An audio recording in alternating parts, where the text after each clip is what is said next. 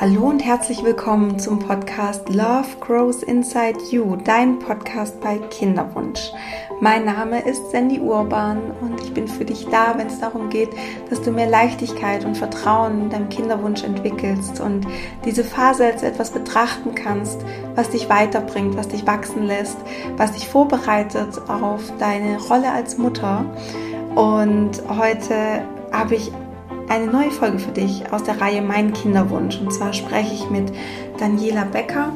Und ähm, Dani hat ein Kind und ähm, sie hat eine Tochter, die ist drei Jahre alt und ähm, wünscht sich jetzt eben ein zweites Kind und man spricht da eben von dieser sekundären Sterilität. Und ich weiß, dass mir ganz viele Frauen auch zuhören, die vielleicht auch schon ein Kind oder mehrere Kinder haben und äh, man da eigentlich ja mit vielen gleichen Gefühlen konfrontiert wird, wie wenn man noch kein Kind hat. Und die Dani hat mich angeschrieben über Instagram und wir sind in Kontakt gekommen. Und ich finde einfach ihre Geschichte und ihre Erfahrung so, so spannend. Und ja, du wirst auch sehen, Dani ist sehr unterhaltsam und wirklich einfach eine sehr offene, lockere Frau. Und es ist einfach spannend, auch nochmal ja, aus einer Perspektive diese, dieses Kinderwunschthema anzugehen, ähm, wenn einfach schon ein Kind da ist. Was ist da anders, was ist da gleich? Und ähm, weil ja auch manchmal gerade Frauen, die einen unerfüllten Kinderwunsch haben, also einen komplett unerfüllten Kinderwunsch haben, also wirklich kinderlos sind, ähm, dazu tendieren, ähm, vielleicht auch zu schnell, vorschnell zu sagen, ja, aber sie hat ja schon ein Kind oder mehrere, ähm, warum ist sie damit nicht zufrieden? Und ähm, deswegen ist es mir jetzt auch einfach nochmal wichtig gewesen, Dani da zu interviewen, sie zu ihrem Kinderwunsch zu interviewen, wie es ihr da so geht. Wir sprechen über die Gefühle, die sie da hat, mit was sie für Herausforderungen konfrontiert wird. Ähm, auch nochmal, ja, wie, wo sie da gerade steht, ähm, was für eine Erfahrung sie bei einem Kinderwunscharzt gemacht hat und ähm, ja, wie auch das Umfeld darauf reagiert oder auf sie ähm, mit, dem, mit dem sekundären ähm, Kinderwunsch oder dass sie halt nochmal ein Kind möchte. Und genau, über alles sprechen wir heute. Es ist ein sehr lockeres, entspanntes Gespräch ähm, und ich hoffe, du kannst dir was daraus mitnehmen. Und es ist hundertprozentig auch super spannend für dich, wenn du eben ja noch komplett kinderlos bist und eben nicht schon ein Kind zu Hause hast, weil Dani eben ganz viele Dinge erzählt, wo du dich auch nochmal wiedererkennen kannst. Und ich sage es ganz zum Schluss auch nochmal, ähm, es ist super wichtig, da einfach dieses Feingefühl, die Sensibilität für das Thema zu ähm, steigern oder zu stärken. Genau. Ich wünsche dir ganz, ganz viel Freude mit dieser Folge und ähm, dann geht's jetzt los.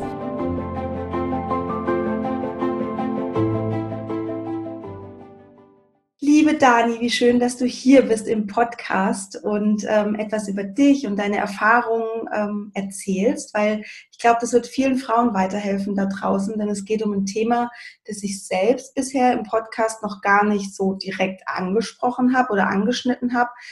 Ähm, ja, schön, dass du hier bist. Ich freue mich sehr. Hallo, ich freue mich auch sehr. schön möchtest du mich vorab einfach nochmal abholen? So, was ist so deine Geschichte? Was ist deine Erfahrung gerade mit dem Kinderwunsch? Ähm, woher kommst du? Wie alt bist du? Solche Dinge vielleicht. Ähm, ja, also ich werde jetzt 37, schon voll alt. Und ähm, ich wohne in München gerade zurzeit und ich habe einen Mann und ein dreijähriges Kind. Und ähm, also da kann ich gleich mal äh, quasi mit der Geschichte anfangen sozusagen.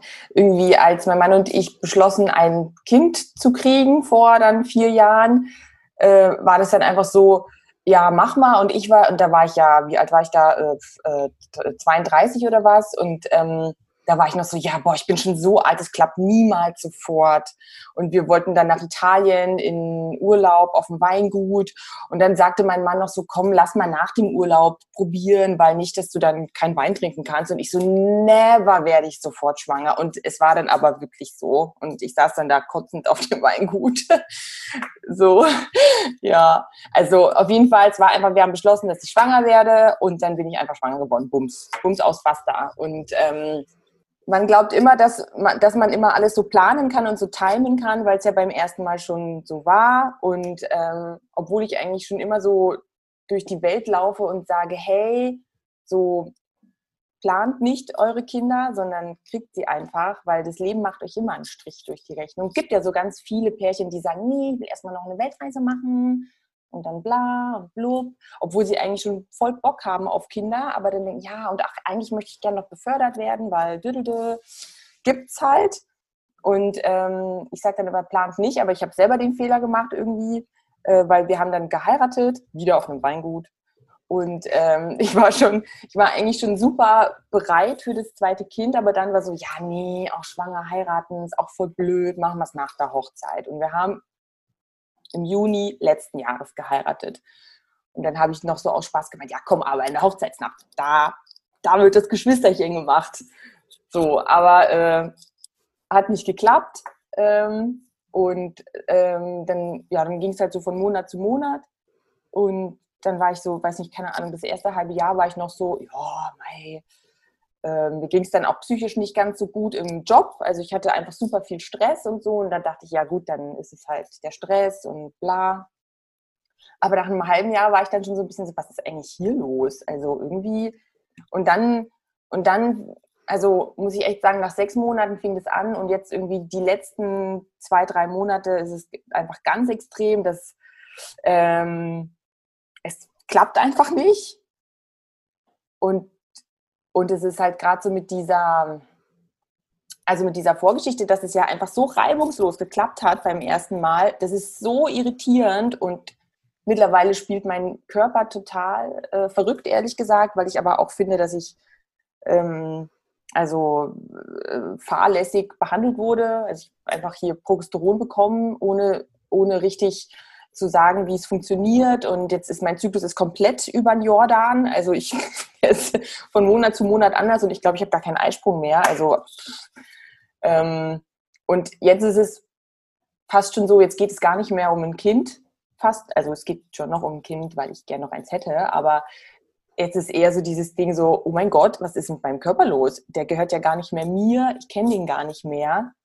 Ähm, was, also, was ist mit mir los? Und ähm, ja, also das ist so grob äh, die Geschichte zusammengefasst von meinem Kinderwunsch, genau. Ah, okay, das heißt, ähm, ihr habt im Juni letzten Jahres geheiratet, also 2019. Mhm. Ähm, das heißt, ihr probiert es jetzt ähm, ein gutes Jahr, nochmal ja. schwanger zu werden, was natürlich für dich sehr irritierend ist, weil du ja beim ersten Mal so total schwupps ja. schwanger geworden bist. Also ein Schuss, ein Treffer, wie man so schön sagt. Ja. Und das ist einfach irgendwie so, äh, verstehe nicht. Ich weiß auch, dass ein Jahr normal ist und auch mal zwei und so weiter, aber irgendwie, aber das, also das hört man ja immer, ne? So ja, manche probieren auch so und so und dauert ein Jahr ist normal und erst ab einem Jahr brauchst du überhaupt erst mal in eine Kinderwunschklinik zu gehen und so weiter. Aber irgendwie, wenn es einem dann selber passiert und vor allem, wenn es einem passiert, obwohl man schon ein Kind hat, das ist total, das ist einfach nur, das checkt, also ich check das gar nicht. Da macht mich auch da macht mich ehrlich gesagt auch Instagram total irre, weil da werden ja einfach alle schwanger. da ploppen ja diese Babybäuche raus von diesen zwei, drei, vier, sechsfach Müttern. Und ich denke mir nur so, ja, hier, schau, hier einmal Kind, immer Kind. Und bei mir geht es irgendwie ja. nicht. Also das ist echt. Ähm, ja, ja, ja, verstehe ich voll. Ähm, jetzt ist es so, du hast ähm, gesagt, dass dein, dein Körper gerade so völlig außer Kontrolle ist, mhm. so ein bisschen. Du weil, kennst den gar nicht mehr. Ähm, wie, und, und du machst quasi Rückschlüsse auf die Progesterongabe, dass es irgendwie vielleicht daran lag und so. Wie war es denn davor? Also hattest du einen sehr regelmäßigen Zyklus und wie, wie hast du den Zyklus getrackt? Also ähm, das ist ja nochmal so ein bisschen eben auch wieder speziell. Ähm, wenn man schon ein Kind hat, also bevor ich schwanger wurde, also, ähm, vor meinem Kind, hatte ich einen krass regelmäßigen Zyklus. Also richtig, also, also wie sagt man denn, Aufstich, 14. Tag Eisprung, 28. Tag, äh, erster Zyklustag und fertig. Und zwar jeden Monat, außer ich hatte wirklich, weiß ich nicht, Bomben-Mega-Stress, aber ansonsten immer ähm, sehr konstant. Deswegen hat das wahrscheinlich auch so gut geklappt beim ersten Mal, keine Ahnung. Und dann ist es ja so, ähm, und ich habe nie die Pille genommen, ich habe in meinem Leben keine Hormone in meinen Körper reingepackt, was ja eigentlich auch eine Seltenheit ist, weil meine Mutter so ganz anti, anti-Hormone war, dankenswerterweise. Ähm, und dann, und aber das ist ganz normal, wenn man dann äh, entbunden hat, wenn man ein Kind bekommen hat und dann hat man lange gestillt. Ich habe eineinhalb Jahre gestillt und äh, ich glaube, ich weiß gar nicht, wann ich meine Tage dann wieder bekommen habe, nach einem Jahr oder was. Und, ähm, und dann ist der Zyklus bei vielen Frauen anders. Anders als davor. Entweder dauert länger, kürzer, die Blutung ändert sich ähm, oder er wird eben unregelmäßiger. Also der Zyklus wird bei manchen von nicht bei allen, aber mich hat es jetzt anscheinend wahrscheinlich getroffen, ähm, beeinflusst durch so eine Geburt. Und ähm, deswegen war er dann nicht mehr so, wie ich ihn kannte. Ähm, aber schon irgendwie noch okay, sage ich jetzt mal. Und in den letzten Monaten hat er sich, war es dann so, dass ich ganz oft zu früh meine Tage bekommen habe, wo dann Freundinnen, die sich mit der Thematik auch beschäftigen und auskennen, meinten, ja, vielleicht ist eine Gelbkörperschwäche und so. Und dann ähm, war ich eben bei meiner Frauenärztin, die mich in der ersten Schwangerschaft betreut hat, die nicht spezialisiert ist auf äh, Kinderwunsch, sondern ist einfach eine ganz normale Frauenärztin. Und die war dann so, ja, pff, müssen sie halt äh, hier weniger Alkohol trinken, mehr schlafen, weniger Stress, bla. Und ich dann noch so, ja, sollen wir mal nach dem Progesteron schauen? Habe ich halt so gefragt, ja, pff, können wir schon machen. Dann haben sie halt Blut abgenommen, geguckt. Und dann ähm, so, ja, das ist ja wirklich sehr niedrig, wo jetzt die Heilpraktikerin gestern zu mir meinte, also der Zeitpunkt war nicht optimal für die Blutentnahme, weil irgendwie, weiß nicht, war der Eisprung zu lang her. Auf jeden Fall war es in einem Zeitpunkt, wo der eh relativ niedrig ist, aber von Natur aus. Also eigentlich nicht so aussagekräftig und die rief mich dann an und meinte, oh, Frau Becker, der ist ja richtig niedrig, ja, da kriegen Sie gleich mal Uterogest, äh, äh, ab zwei Zäpfchen. Und ich so, okay. Und habe auch selber also gar nicht, weil ich dann dachte, ja, okay, alles was geht, komm, alles was geht. Und ich habe da überhaupt nicht weiter nachgedacht und habe dieses Uterogest genommen und genommen und genommen und genommen und genommen, bis dann Tag 32 war und ich mir dachte, hm, muss ich das jetzt eigentlich durchnehmen oder was? Das hat mir ja keiner gesagt. Krass. Aber dann habe ich halt mal gegoogelt äh, und da steht, natürlich musst du es wieder absetzen, sonst kriegst du ja verdammt doch mal deine Tage nicht. Aber das hat mir ja keiner gesagt. Also die hat einfach, ja, nehmen Sie es mal. Also total krass, also mich wirklich aus allen Wolken gefallen. Und dann war ich bei Tag 32 und dann habe ich halt panisch dieses blöde Progesteron abgesetzt quasi und bekam dann halt irgendwie so pupsig meine Tage, um dann im nächsten Zyklus an Tag 17 schon meine Tage wiederzukommen. Und sowas hatte ich in meinem Leben noch nicht. Ich habe in meinem Leben noch nicht am 17. Zyklustag meine Tage bekommen, aber der, mein Körper schnallt halt jetzt gerade gar nichts mehr. Also mhm. es hat dieses künstliche Hormon, es kann auch sein, dass es bei mir halt dadurch, vielleicht ist mein Körper auch sehr empfindlich, weil er es halt einfach echt nicht kennt so. Ähm, und ich glaube, der hat jetzt wirklich alles über den Haufen geworfen. Mhm, so. Ja. Und, äh, so war das mit dem Progesteron und vor allem einfach nicht gut betreut. Ne? Also das muss man ja schon irgendwie anweisen und anleiten, wie man sowas nimmt und nicht einfach, ja, steck mal rein. das, ja. Das also, ja, genau. Also ich finde, da waren jetzt für mich gerade nochmal so zwei ganz wichtige Punkte dabei. Also das eine ist, ähm, Progesteron wirkt bei jeder Frau anders. Also du sagst es selber, dein Körper ist ja sehr empfindlich, du hast noch nie wirklich Hormone genommen ähm, und dann tritt die Regel einfach nicht ein, wenn du das nimmst. Ähm, das muss aber nicht sein. Also die Regel kann trotzdem auch kommen, mhm. wenn du Progesteron nimmst. Ähm, trotzdem, ja, es ist natürlich schon echt ziemlich hart, wenn dann irgendwie deine Frauenärztin ähm, dir das quasi verschreibt, einfach so mal auf random. Genau, ja. total random. Ja, also ähm, wirklich. Deswegen findest du es schon auch wichtig, dass wenn man so ein Kinderwunschthema hat, zu jemandem geht, der einfach auch vielleicht auch Experte ist auf dem Gebiet, auch wenn man vielleicht erstmal Angst hat, in eine Kinderwunschklinik zu gehen oder zu einem Kinderwunscharzt. Ja, also finde ich auf jeden Fall. Also Experte in egal äh, welcher Form halt. Also ob das jetzt ein Frauenarzt ist, der sich irgendwie damit besonders gut auskennt halt oder eine Kinderwunschklinik ähm, oder eben Heilpraktiker. Da, also da wollte ich auch sagen, ähm, danke an dich und deinen wertvollen Podcast. Also einfach wirklich, weil ähm, da habe ich schon so viel einfach rausgezogen, so viele Impulse tatsächlich, wo man noch gucken könnte. Und ähm, also ganz besonders ähm, die Folge mit ähm, hier äh, Anja Bach-Gatzweiler und äh, Lena Gatzweiler. Also das mhm. war einfach so eine krasse Folge, weil die Frauen ja so viel Wissen da rausgehauen haben. Also so, so ich, ähm, ich weiß noch, ich habe die Folge gehört beim Joggen und ich bin irgendwie alle zwei Minuten stehen geblieben und habe mir so Notizen in mein Handy reingedödelt und habe dann danach angefangen, hier in München eben nach einer Heilpraktikerin zu suchen und weiß jetzt quasi auch so ein bisschen, naja, also worauf ich achten muss, so stellen die die richtigen Fragen und so weiter. Und ich finde, dass die Fragen, die zum Beispiel so Heilpraktiker stellen, also das hört man ja zum Beispiel eben in der Folge von Mama und Tochter Gatzweiler, ähm, ähm, dass diese Fragen, die die stellen, eigentlich auch die Allgemeinmediziner stellen sollten. Und das habe ich bisher noch nicht erlebt. Und vor allem, also ist jetzt ein anderes Thema, aber vor allem nicht als Kassenpatientin, weil du bist irgendwie in zehn Minuten durchgeschleust und dir wird irgendwas an den Kopf geknallt und ähm, keiner fragt so, wie geht's dir, wie ernährst du dich gerade, hast du vielleicht gerade einen Burnout oder irgend sowas. Ähm, und das, ja, genau, aber so oder so, nichtsdestotrotz, ähm, sollte man zu einem Spezialisten gehen auf diesem Gebiet. Finde ich schon, ja. Mhm. Weil sonst ja. ist es einfach fahrlässig, was passiert.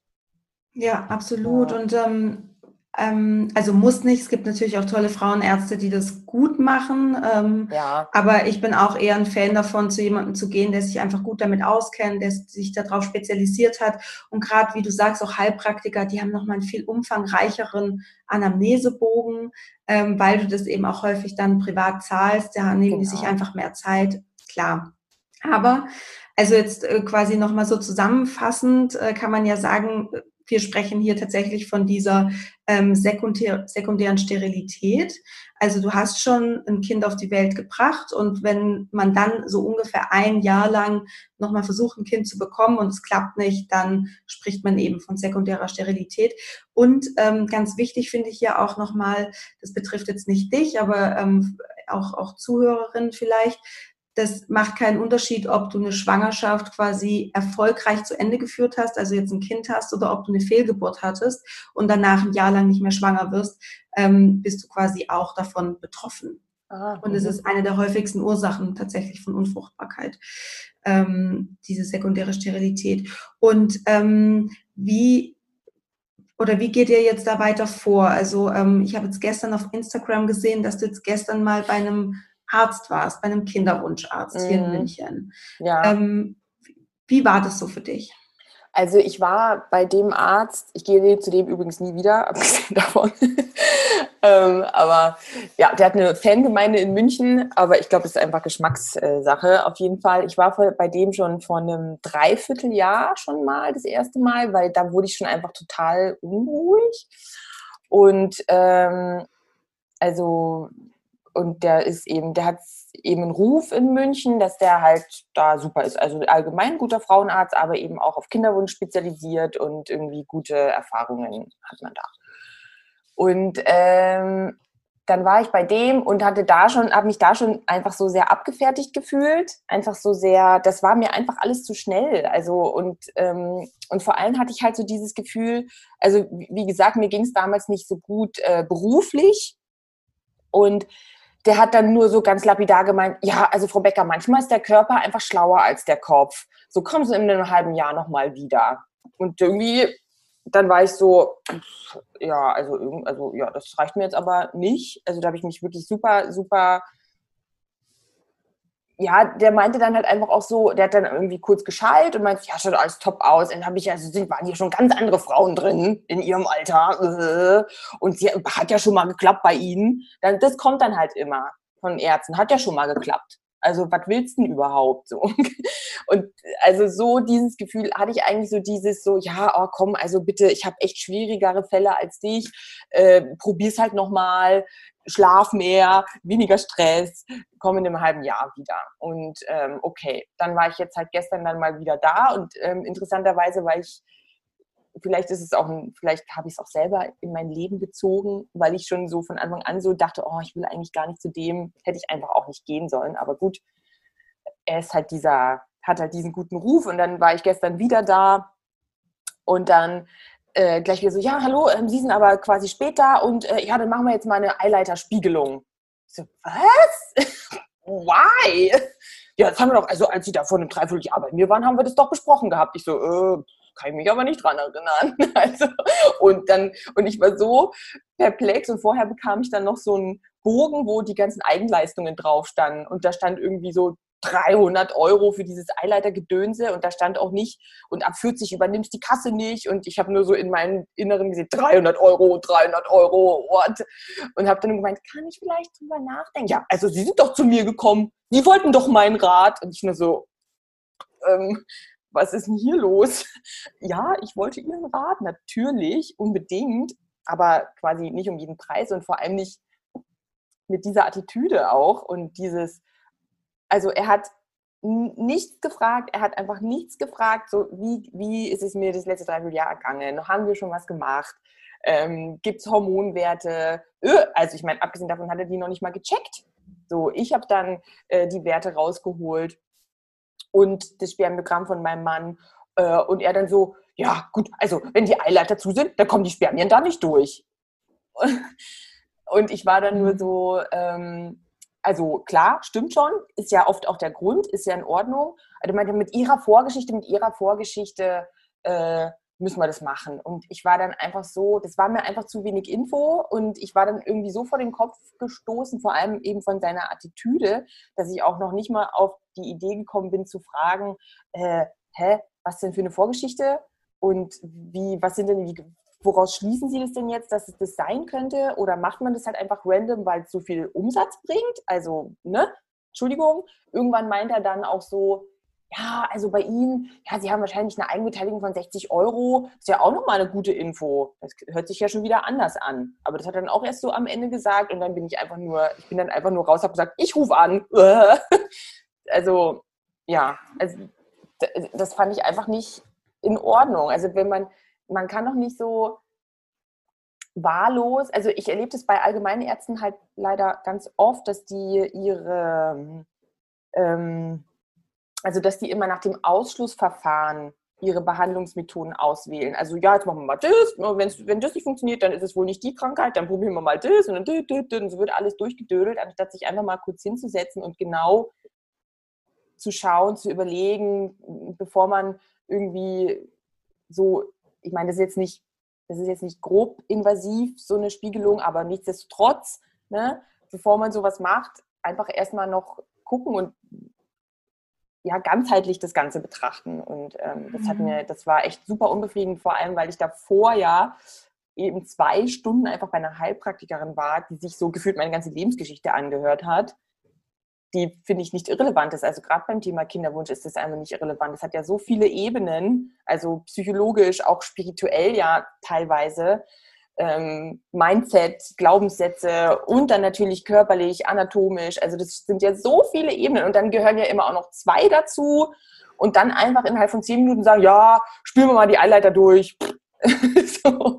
mhm. Ja, genau. Also ich habe, da habe ich mich richtig, richtig, ähm, also ich war richtig ähm, traurig gestern einfach. Das war irgendwie kein gutes Gefühl, wie der mich da rausgeschickt hat. Und vor allem mit diesen, ja, Sie sind doch zu mir gekommen, also Sie, wollen, Sie wollen doch was von mir. So kann man doch nicht mit Frauen umgehen, die eine ausgeprägte Sehnsucht nach einem Kind haben. Ich finde, es gibt fast nichts Schwerwiegenderes.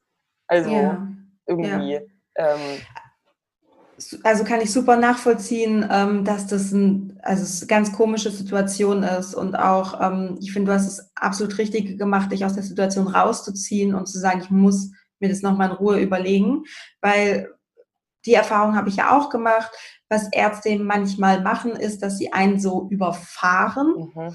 und einfach so Dinge vorgeben und man in dem Moment, ähm, wenn man nicht total gut und intensiv im Kontakt mit sich selbst steht und auch wirklich in seiner Mitte bleibt und sich da jetzt nicht irgendwie ähm, davon irritieren lässt, ähm, das also das sind die wenigsten eben von uns. Ich bin das irgendwie auch nicht so sehr, aber ähm, dann eben zu sagen, ich brauche dafür Zeit, um mir das zu überlegen und dann nicht irgendwelche Übersprungshandlungen zu machen oder äh, alles zu glauben, was der Arzt sagt. Also mhm. Ärzte sind auch nur Menschen. Ähm, manche Ärzte wissen das nicht mehr anscheinend, dass sie auch nur Menschen sind. Und ähm, ich kann mir vorstellen, ja, dass es einfach auch dass es teilweise auch sehr traumatische Erlebnisse sein können für eine Frau. Wie du sagst, ähm, du kommst mit einem unglaublich sensiblen, intimen Thema zu einem Arzt und für ihn ist es halt ein Geschäft. Ja. Genau. Und halt gerade so dieses, also ich habe eine ähm, liebe Freundin und die hat drei Kinder. So, die hat drei Kinder und die will halt noch eins. Fertig. Ne?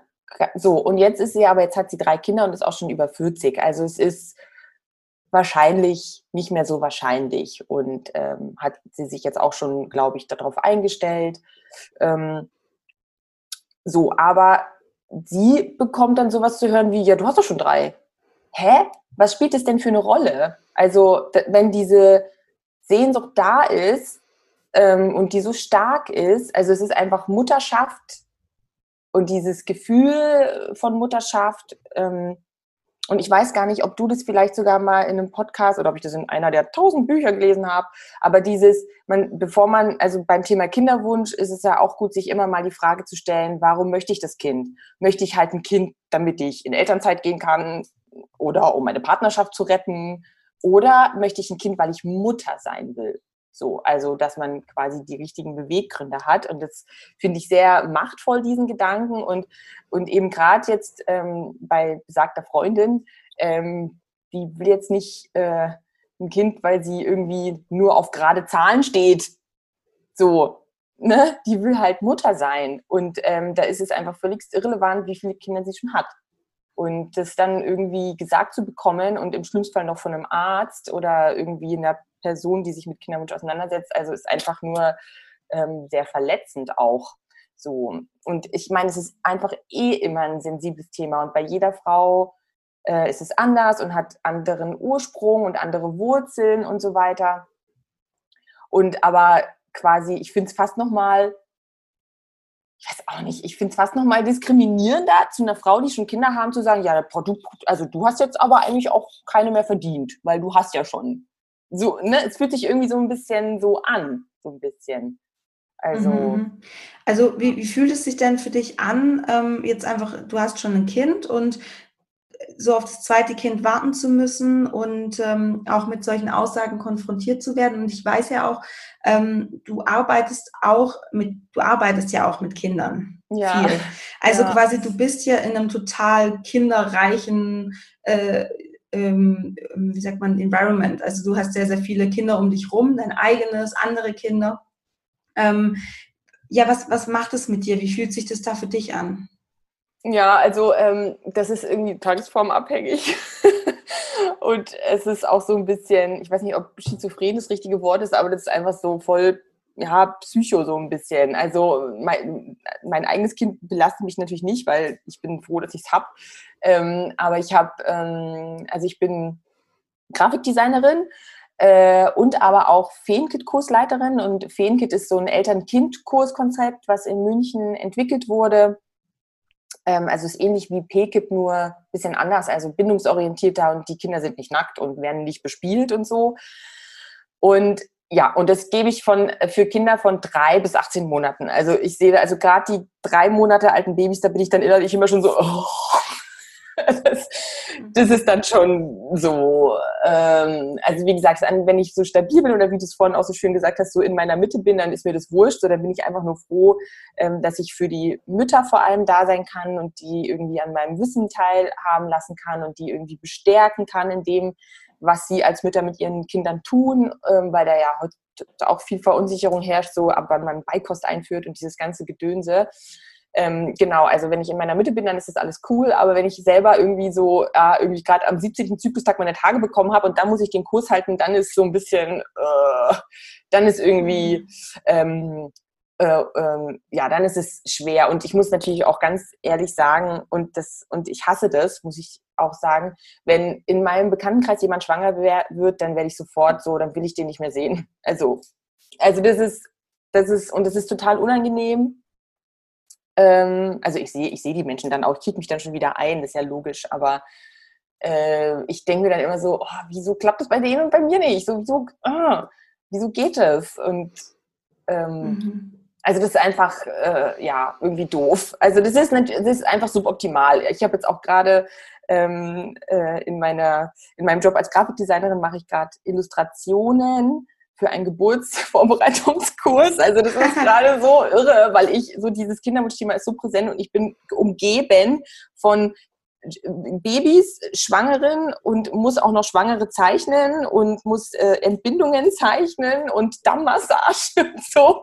Also ich mache es mir gerade selber nicht so leicht, ehrlich gesagt. Aber naja, vielleicht ist es auch sich, ja. irgendwie, vielleicht muss es auch sein gerade, ich weiß es nicht. Ja, es hört sich ein bisschen so an, wie wenn das Universum dir jetzt halt ganz viele Prüfungen ins Leben schickt und dir sagt, äh, Dani, hm. komm klar mit dem Thema, find einen guten Umgang damit. Ähm, so, ich gebe dir ganz, ganz viele Chancen, da, dich da zu üben, mhm. ähm, auch darin. Was ich aber total spannend finde, ist wirklich, dass alles, was du jetzt beschreibst, ähm, Gefühle sind, die auch eine Frau hat, die noch kein Kind hat. Ja. Und ähm, das finde ich gerade so total spannend, dass die ganzen starken Emotionen, die du hast ähm, in dem Kurs, ähm, wie du reagierst auf bekannte Freunde, die ein Baby bekommen, dass du erstmal so ein bisschen auf Abstand gehst und dann wieder quasi, wenn, wenn du dann damit stabil bist, quasi wieder in Kontakt gehst. Das sind ja alles Dinge, die Frauen ohne Kind oder quasi mit, ähm, die einfach ähm, ja noch kein Kind zu Hause haben, genauso durchmachen. Und das finde ich gerade total spannend, dass du das so erzählst. Ja, das finde ich nämlich, also das finde ich nämlich auch spannend, ähm, weil das ist irgendwie,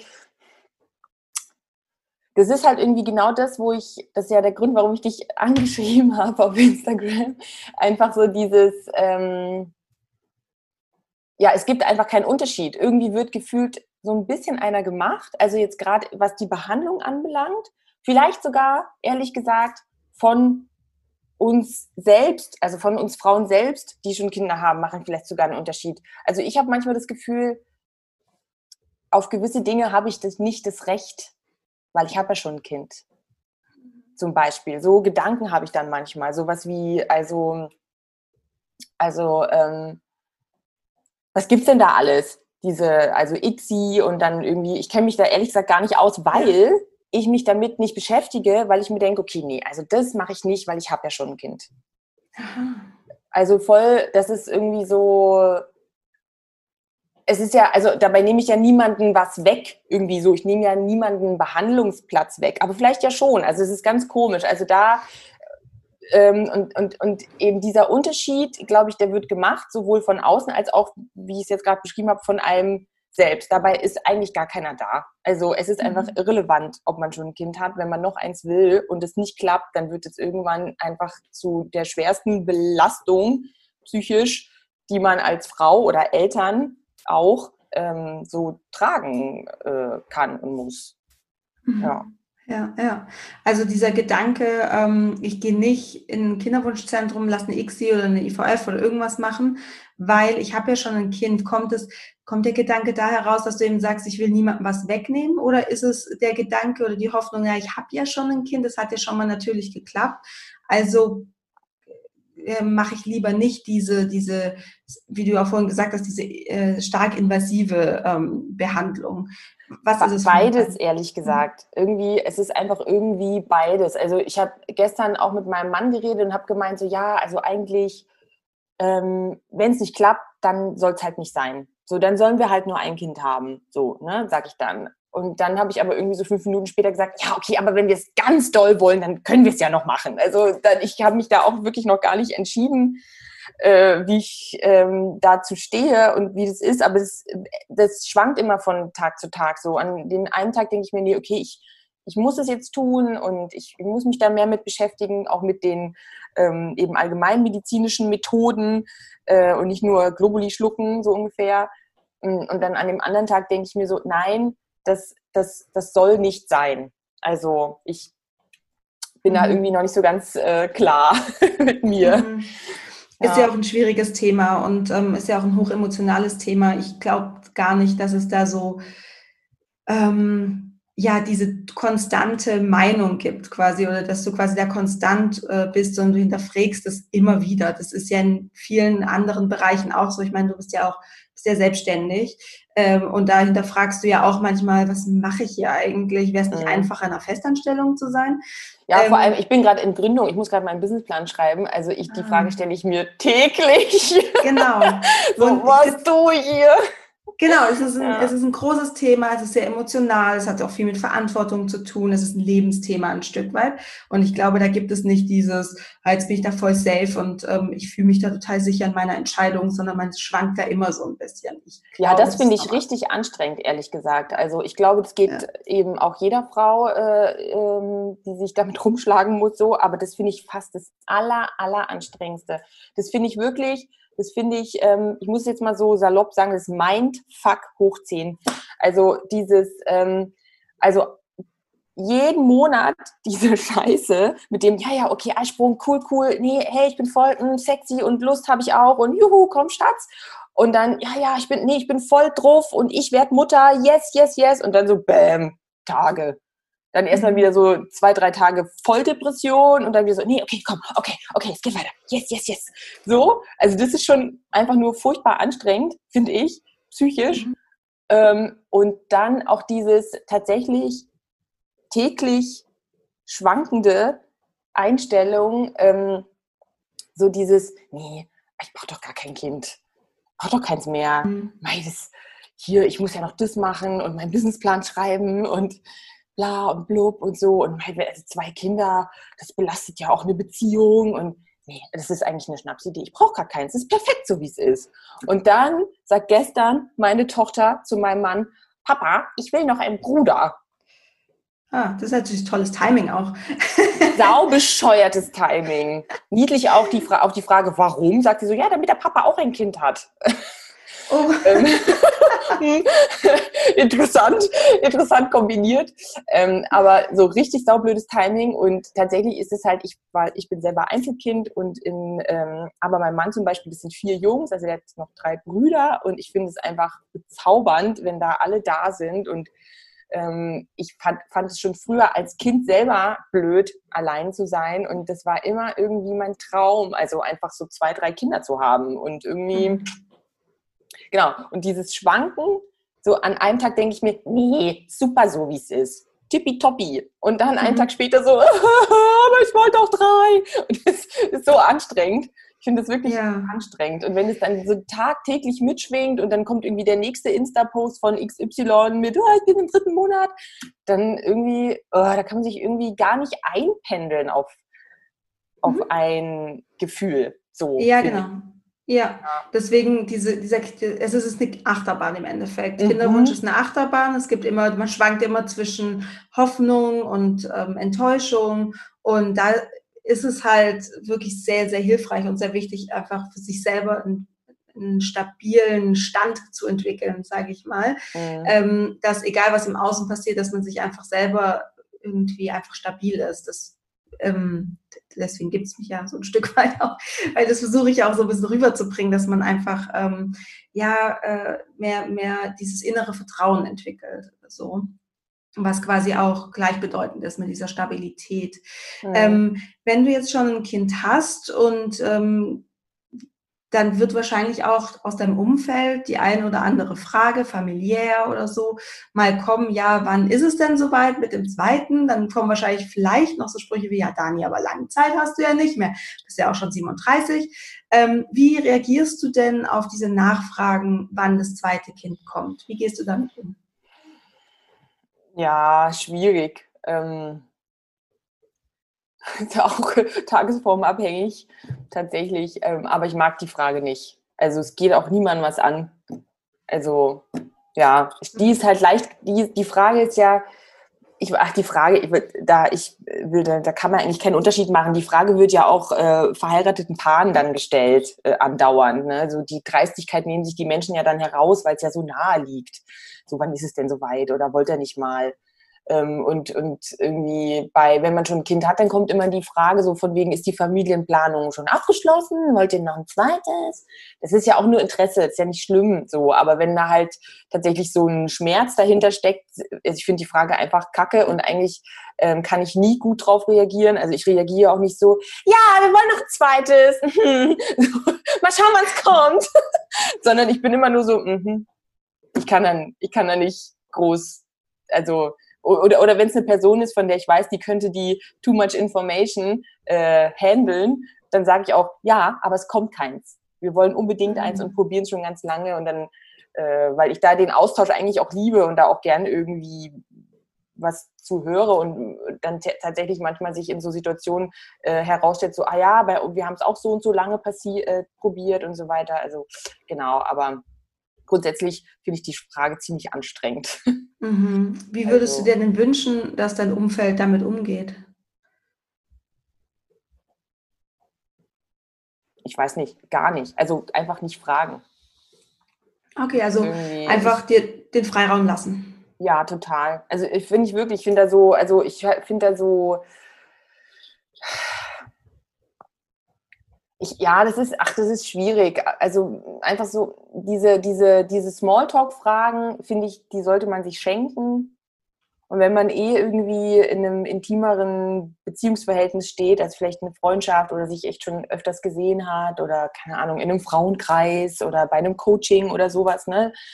Und, und sich die, die jeweilige Frau mit dem, mit dem Kinderwunsch auch irgendwie von selbst öffnet, dann ist ja auch der Weg geebnet für so ein Gespräch, so quasi. Aber so Fragen finde ich einfach schwierig, weil die können immer irgendwie in, ja, wie sagt man denn, Salz in die Wunde kippen. So. Mhm. Ja, und ich bin dann auch so ein bisschen, aber das bin, glaube ich, ich persönlich, ich habe dann auch irgendwie keinen Bock auf unqualifizierte Ratschläge. Das passiert ja auch schnell dann. So. Also, aber das habe ich auch keinen Bock beim Frauenarzt. Der war ja, für mich war der auch unqualifiziert, auch wenn die Behandlungsmethode sicherlich Hand und Fuß hat, aber die Art und Weise, also ähm, ja, ich, ich glaube, ich koche da gern mein eigenes Süppchen. Also ich rede da natürlich gern drüber, aber quasi auch nur, wenn ich will. Mhm. Ja, also ja. man merkt ja auch schon, ich meine, du bist jetzt hier in meinem Podcast und du ja. redest ja auch offen darüber ja. und ähm, du machst es ja auch auf deinem Instagram-Account, äh, bist du ja, gehst du damit offen um. Ähm, aber da auch, das hat ja auch was mit Grenzen setzen zu tun. Ne? Also mhm. Also auch einfach gegenüber anderen diese Grenze zu signalisieren, hey, das ist zu intim, das ist zu privat. Also das ist was, mit, darüber möchte ich mit dir jetzt gerade nicht reden, weil du das jetzt gerade möchtest, sondern wenn es aus mir herauskommt, wenn der Wunsch, das Bedürfnis aus mir herauskommt, dann schauen wir mal, ob es gerade passt. Aber dieses von außen ähm, quasi in dein in deinen Bereich eindringen. Ähm, das ist eben ja was Grenzwertiges. Ja, und es ist halt einfach eben, also wie ich jetzt auch feststellen darf, äh, das war mir ja einfach alles nicht so klar, was so, ja, also was einfach alles hinter so einem Kinderwunsch stecken kann. Ähm, ähm, eben also körperlich, wie man das behandeln kann, was das eben noch für andere Ebenen hat. Und ich muss auch ganz ehrlich sagen, mit so der, mit der, sagen wir mal, psychisch oder spirituellen Ebene habe ich mich, setze ich mich super schwierig auseinander, aber ich finde da gar keinen Zugang. Also, ähm, obwohl ich eigentlich ein Mensch bin, der, der sich mit auch mit Spiritualität und auch irgendwie, es gehört immer mehr dazu oder Mindset oder Bestellung beim Universum oder so weiter, da bin ich voll dabei. Aber bei diesem speziellen Thema finde ich ganz schwierig den Zugang und kann immer gar nicht lokalisieren, äh, was blockiert mich denn jetzt? Blockiert mich denn überhaupt irgendwas? So, keine Ahnung. Und ähm, jetzt habe ich einen Faden verloren. Ja, aber dieses, was blockiert mich denn und ähm, diese, die, da einen einfachen Zugang zu finden, ist ah, ja. einfach ist es auch wirklich nicht. Eben und da, und das ist ja so vielschichtig, und da ist es tatsächlich, wenn du dann mit irgendwem redest, der sich mit dem Thema noch nicht beschäftigt hat. Und dann kommt ein, ja, du musst einfach loslassen. Mhm, Wenn ich ja. das noch einmal höre, dann lasse ich aber auch mal los. Aber so richtig. Also ich echt, wenn ich das noch einmal höre, ja, und dann, dann habe ich, ja. und dann lässt man los. Habe ich von einer Freundin, von einer Freundin, die hat dann auch ja. losgelassen und hat die vier Kinder gekriegt. Ja, okay, ist klar. Genau. Schön, schön für die. Ja, ähm, kann ja passieren, aber das ist auf jeden Fall kein ähm, Rat, was man einer gestressten Kinderwunschfrau geben mhm. sollte, weil das Das sind so diese Floskeln kommen dann halt immer ja. und die sind ja nie böse gemeint, weil die Leute wissen halt nicht, was sollen sie denn anderes sagen. Mhm. Ne? Die sagen ja dann nicht, ja, äh, probier doch mal, keine Ahnung, ja, Mönchspfeffer ist jetzt ein bisschen zu naheliegend, aber so, ja, äh. oder nimm doch mal die und die Globuli oder warst du schon mal da und da, ich kenne einen guten Arzt. Das wissen die ja im Normalfall nicht, sondern kommt man so, ja, das muss sich halt entspannen. Ne? Ja, ja, ja. Das ist halt so diese Sache, ja, die halt sehr ähm, äh, naheliegend ist für mm. Menschen, die sich halt nicht mit Kinderwunsch auskennen. Genau, und das so. ist mir einfach dann so, das brauche ich nicht mehr hören, so, das mhm. sage ich mir schon selber ja. täglich, so ungefähr. Ja. Ja. Habt ihr euch denn so eine Art Termin oder Zeitpunkt gesetzt, bis wann ihr es jetzt quasi versuchen wollt? Oder sagt ihr, haben wir uns gar keine Gedanken drüber gemacht, wir lassen es jetzt laufen, wie es vom Gefühl her passt? Ja, eher zweiteres tatsächlich. Ja. Also irgendwie, ich weiß auch nicht. Also ich habe zum Beispiel das Gefühl einfach, ähm, dass so meine Uhr so voll laut tickt. Echt. Also mit 37, also ich bin. Pff, ja, habe einfach das Gefühl. Ähm, und deswegen, ähm, ich, das hatte ich ja vorhin schon gesagt, ich kann mich irgendwie so gar nicht entscheiden, wie weit ich gehen möchte. So, das kann ich irgendwie für mich noch nicht klar. Nee, ich weiß es einfach nicht. Also deswegen glaube wir, wir lassen, also was ich halt im Moment, also ich versuche da intuitiv dran zu gehen. Und im Moment empfinde ich das so, dass ich so mit so künstlichem Zeug, also eben wie dieses bescheuerte Progesteron, ähm, das möchte ich jetzt gerade nicht mehr. Also ich es jetzt eben, also ich bin am Donnerstag jetzt bei der Akupunktur und ähm, die Heilpraktiker hatten mir halt noch so ein paar andere Sachen gesagt, die ich machen soll. Und ähm, ich nehme verschiedene, also Nahrungsergänzungsmittel nehme ich halt viel und, und ich versuche es jetzt darüber, also ich versuche jetzt irgendwie einen besseren Lebens Stil äh, zu haben, mich ein bisschen anders zu ernähren. Irgendwie, ich versuche irgendwie Ruhe in mein Leben zu bringen, weiß noch nicht genau, ob ich das hinkriege. Ähm, natürlich, mein Mann äh, versucht das jetzt auch so langsam, äh, weil dem wird es jetzt auch äh, langsam nicht ganz geheuer, dass es nicht klappt so.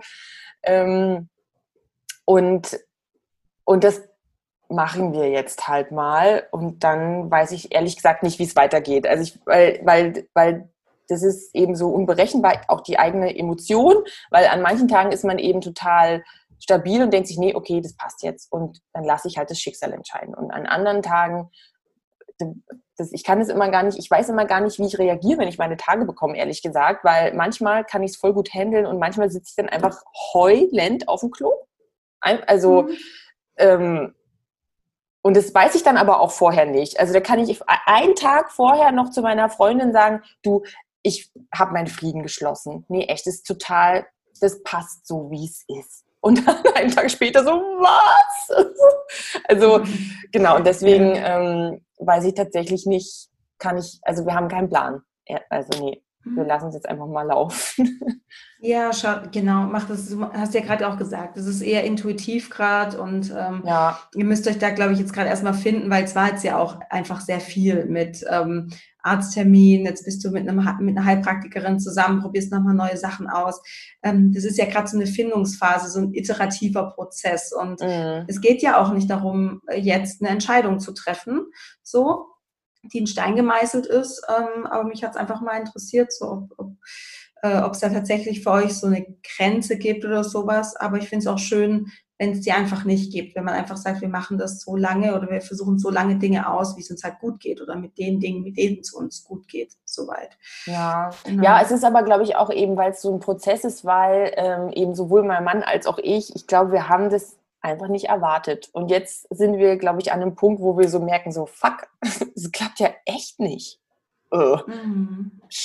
Was machen wir jetzt? Also das ist jetzt echt so, äh, wo man sich jetzt da halt auch als Paar, und es ist einfach natürlich ein ganz, ähm, einfach ein super sensibles Thema. Also Fruchtbarkeit, ja, also das ist natürlich einfach crazy. Äh, kann man sich jetzt überstreiten, für wen es ein schwerwiegenderes Thema ist, ob für die Frau oder den Mann, weiß ich jetzt nicht. Also für beide kann man ja sagen. Und jetzt sind wir an dem Punkt, wo wir einfach überlegen müssen, okay, wie, wie handeln wir das und was bedeutet das für uns als Familie und als Paar? Ähm, und das haben wir auch noch nicht so richtig ausklamüsert irgendwie. Mhm.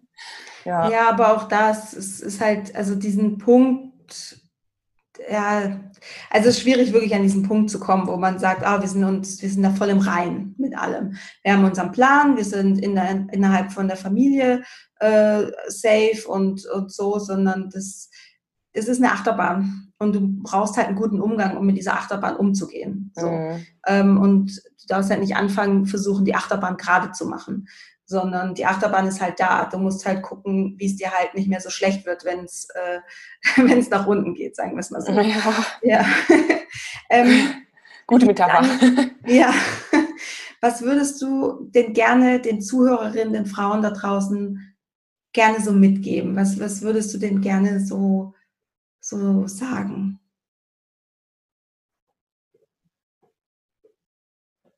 Hm, also, ich würde gerne all denen, die, die, sich, die uns, so uns Frauen behandeln, äh, quasi mitgeben, dass die da einfach ein bisschen respektvoller und sensibler äh, gerade mit Frauen umgehen, die schon Kinder haben und nicht dieses, ja, pff, hast doch schon welche. Ähm, das würde ich diesen Menschen gern mit auf den Weg geben, weil also jeder Kinderwunsch hat ähm, Respekt verdient und, und Mitgefühl und genau dieselbe engagierte Behandlung, äh, wie wenn man noch kein Kind hat.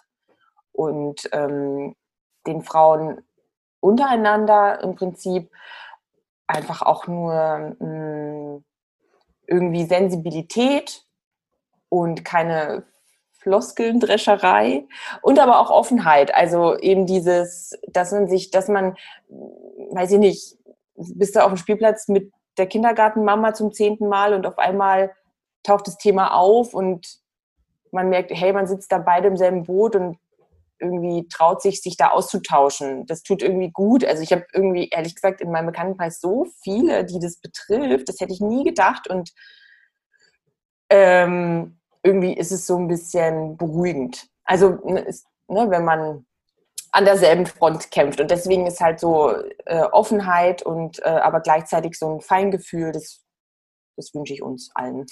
Hm, schön. Ähm, wenn es jetzt Frauen gibt, die sagen, ach, die Dani, die finde ich toll, die ist witzig, die ist ähm, ganz offen und ehrlich und ähm, wie, findet man dich? Also kann man dir vielleicht auf Instagram folgen oder? ja, natürlich, natürlich.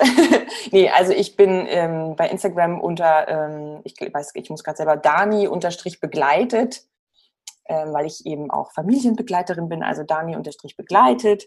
So heißt auch mein Podcast, der noch ähm, ganz ganz jung ist und ähm, genau, ich habe auch noch ein, eben einen Illustrations-Account, äh, wo ich halt meinen ganzen Grafikdesign Stuff mache, also zwei, Dani-Becker-Illustration. Genau, da findet man mich am besten und äh, vielleicht habe ich auch irgendwann eine Website.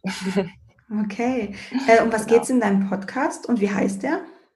Der heißt eben auch Dani begleitet und ähm, tatsächlich, also da geht es einfach um, ich sage jetzt mal, Themen, die die Elternschaft ähm, äh, betreffen, also einfach Elternschaft, irgendwie so den Alltag als Eltern meistern und überleben. Ähm, dann so mein Thema ist ja auch so das ähm, erste Lebensjahr von Kindern, also was da so passiert, wobei ich, also es ist ganz witzig, weil ich mich damit sehr viel auseinandersetze, aber gleichzeitig merke, dass irgendwie, wenn man die Eltern stärkt, dann profitiert das Kind am meisten. Also es ist gar nicht so dieses, dass man dann runterleiert, so ja, also schau mal, du kannst mit fünf Monaten den Getreidebrei einführen und äh, aber mach dich nicht verrückt, wenn er nur drei Löffel isst. So, also klar, das sind auch super wichtige und stützende Infos für Eltern, aber so dieses immer wieder dieses Thema, ähm, lass dich nicht verunsichern vom Außen, hör ein bisschen auf deine Intuition, mach dich, mach dich auch so, bilde dich selbst, damit du dir eine eigene Meinung bilden kannst, damit du dich nicht verunsichern lässt. Das ist irgendwie so, ähm, merke ich immer stärker mein Thema und würde es auch im Podcast, so dieses einfach nicht vom Außen bekloppt machen lassen. Und ähm, mhm. genau, so habe ich in Corona angefangen, mal schauen, wo es sich hin entwickelt. Schön. Also ich sag dir ganz ehrlich, diese Themen, die du jetzt angesprochen hast, so bei sich bleiben, intuitiv bleiben, ähm, sich selber zu stärken, sich vom Außen nicht verrückt zu machen ähm, und sich einfach auch zu belesen, was gibt's denn da? Das sind auch 1A Kinderwunschthemen. Ja. Und da sieht man auch, ähm, dieses Kinderwunschzeit ist einfach eine Vorbereitungszeit auf dein Muttersein. Mhm. Weil da geht es mhm. genau um diese Themen. Klar ist es inhaltlich dann später was anderes, weil da geht es halt später um Brei. Und jetzt geht es halt um, welche Behandlungsmethode, wie finde ja, ich die wurscht, ja. Verbindung zu meinem Körper, genau. Also inhaltlich ist vielleicht noch was anderes, aber der Rahmen, die Struktur, um was geht es hier eigentlich, ist exakt gleich. Also zu sagen, ähm, diese Kinderwunschzeit hat eigentlich nichts mit dem Mama-Sein zu tun, das, das ist einfach Quatsch. Und das erfahre ich gerade auch in der Schwangerschaft, dass das dass es ganz viele Dinge, die ich mir in der Kinderwunschzeit aneignen durfte, ähm, weil mir das Universum tolle Aufgaben gestellt hat, das kann ich jetzt nutzen in meiner Schwangerschaft. Und ich wette mit dir, eben wie du jetzt gerade auch gesagt hast, das wird mir auch als Mutter dann später helfen.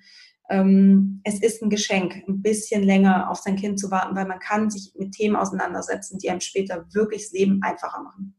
Ja, und das ist, also das ist, also ich meine, ist es jetzt in der Mutterschaft wichtig oder einfach in der, in, im Menschsein so? Ähm, aber klar, in der Mutterschaft ist es natürlich schon, oder in der Elternschaft ist es schon besonders wichtig und oh, ich werde da irgendwie tagtäglich mit konfrontiert von verunsicherten Eltern, Menschen, Müttern, ähm, die, also halt was ja, vom Arzt, von der Schwiegermutter, von wem auch immer irgendwas gesagt bekommen und dann, ähm, wo man, ich sehe den dann so wie an der Nasenspitze an oder, nee, besser, es ist so, man stellt dann so eine Frage, so wie würdest du es denn machen oder, oder, und meistens beantworten die sich das dann schon selber, aber dann kommt immer so, ja, aber Dödödö hat gesagt, äh, das muss jetzt im eigenen Zimmer schlafen, das Kind. Aber eigentlich will ich es nicht. Und dann kann ich auch immer nur fragen, so, und was möchtest du? Und, ja. und so, und irgendwie das ist halt einfach wichtig, dass wir das selber uns diese Frage stellen können und dann auch die Antwort hören. aber ja. das ist nicht so einfach. Ich, also, ja, hätte ich nicht nee, gedacht. Aber, genau, genau, aber das ist auch eine Frage, die stelle ich meinen Klientinnen auch sehr häufig. Was braucht es ja. denn, um schwanger zu werden? Was ist denn hilfreich? Häufig haben wir die Antwort in uns drin und wir lassen uns eben vom Außen so verunsichern. Von all den Behandlungsmöglichkeiten von Instagram etc. ja. Oh, vielen Dank, liebe Dani, für deine Offenheit und deinen Erfahrungsbericht. Und ähm, ich wette mit dir, dass ganz, ganz viele Kinderwunschfrauen dir jetzt auch die Daumen drücken, dass du schwanger wirst und ähm, zum zweiten Mal. Und ich finde es auch einfach nochmal toll, weil es hat jetzt das Feingefühl und die, ähm, das Verständnis erweitert, dass eben auch Frauen die schon ein Kind haben, einen sehr intensiven Kinderwunsch haben können. Und es ist auch total egal, ob du das jetzt schon vier Jahre versuchst oder ob du es ein Jahr versuchst oder das macht keinen Unterschied. Du hast die gleichen Emotionen, du es ist einfach wahnsinnig intensiv und es mhm. ähm, einfach auch untereinander, unter Kinderwunschfrauen, diesen gegenseitigen Respekt, diese Wertschätzung, dieses Feingefühl für diese Erfahrung, die man da macht. Und es hat nichts damit zu tun, wie viele Kinder schon im Haushalt leben ähm, wie viele Fehlgeburten man hatte, wie viel, ähm, wie lange man schon darauf wartet. Und das, äh, ja, ich, ich hoffe, wir haben da heute nochmal so ähm, einen Weg bereitet für dieses, äh, für dieses Verständnis und dieses Feingefühl einfach. Ja, ich, genau. Ähm, danke dir auf jeden Fall und ich wünsche dir von Herzen ähm, alles Liebe für deinen weiteren Weg. Liebe, ich hoffe, es war viel für dich dabei. Du konntest viel mitnehmen, vielleicht auch an der einen oder anderen Stelle ein bisschen schmunzeln. Wie gesagt, ich finde, die Dani ist wirklich eine ähm, ja, sehr ehrliche, offene und auch, finde ich, unterhaltsame ähm, Interviewpartnerin äh, jetzt auch gewesen. Und ja, ich habe es ja gerade auch einfach schon gesagt, mir ist es ganz wichtig, da das Feingefühl und das Verständnis äh, größer werden zu lassen. Ähm, unter uns Kinderwunschfrauen eben auch. Und vielleicht hört sich es auch die ein oder andere Person an, die ja keinen Kinderwunsch vielleicht hat, aber jemand im, im Bekanntenkreis ähm, oder Freundeskreis, wo das so ist. Und ja, möchte euch einfach ein, alle einladen, da verständnisvoller und ähm, empathischer, mit Mitgefühl untereinander da bei dem Thema einfach miteinander umzugehen. Genau. Ähm, ja, ich wünsche dir jetzt einen wunderschönen Tag, du Liebe, oder einen schönen Abend. Pass gut auf dich auf, ähm, achte gut auf dich, lass es dir gut gehen und ähm, denk dran, Love grows inside you. Alles, alles Liebe, deine Sandy.